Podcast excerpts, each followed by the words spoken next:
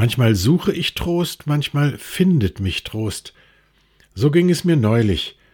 Eher durch Zufall landete ich auf der Webseite www.impfservice.de und erfuhr, dass ab sofort auch Menschen über 65 zur Impfung zugelassen sind. Drei Klicks weiter und ich hatte meine Impftermine in der Hand und zwei Tage später wurde ich geimpft. Ich kann nicht beschreiben, wie glücklich ich war. Endlich ein Licht am Ende des Tunnels.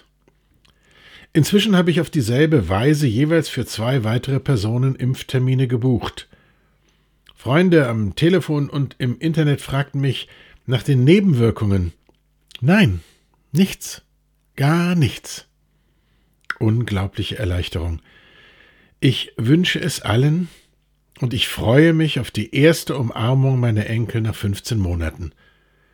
Wie tröstlich.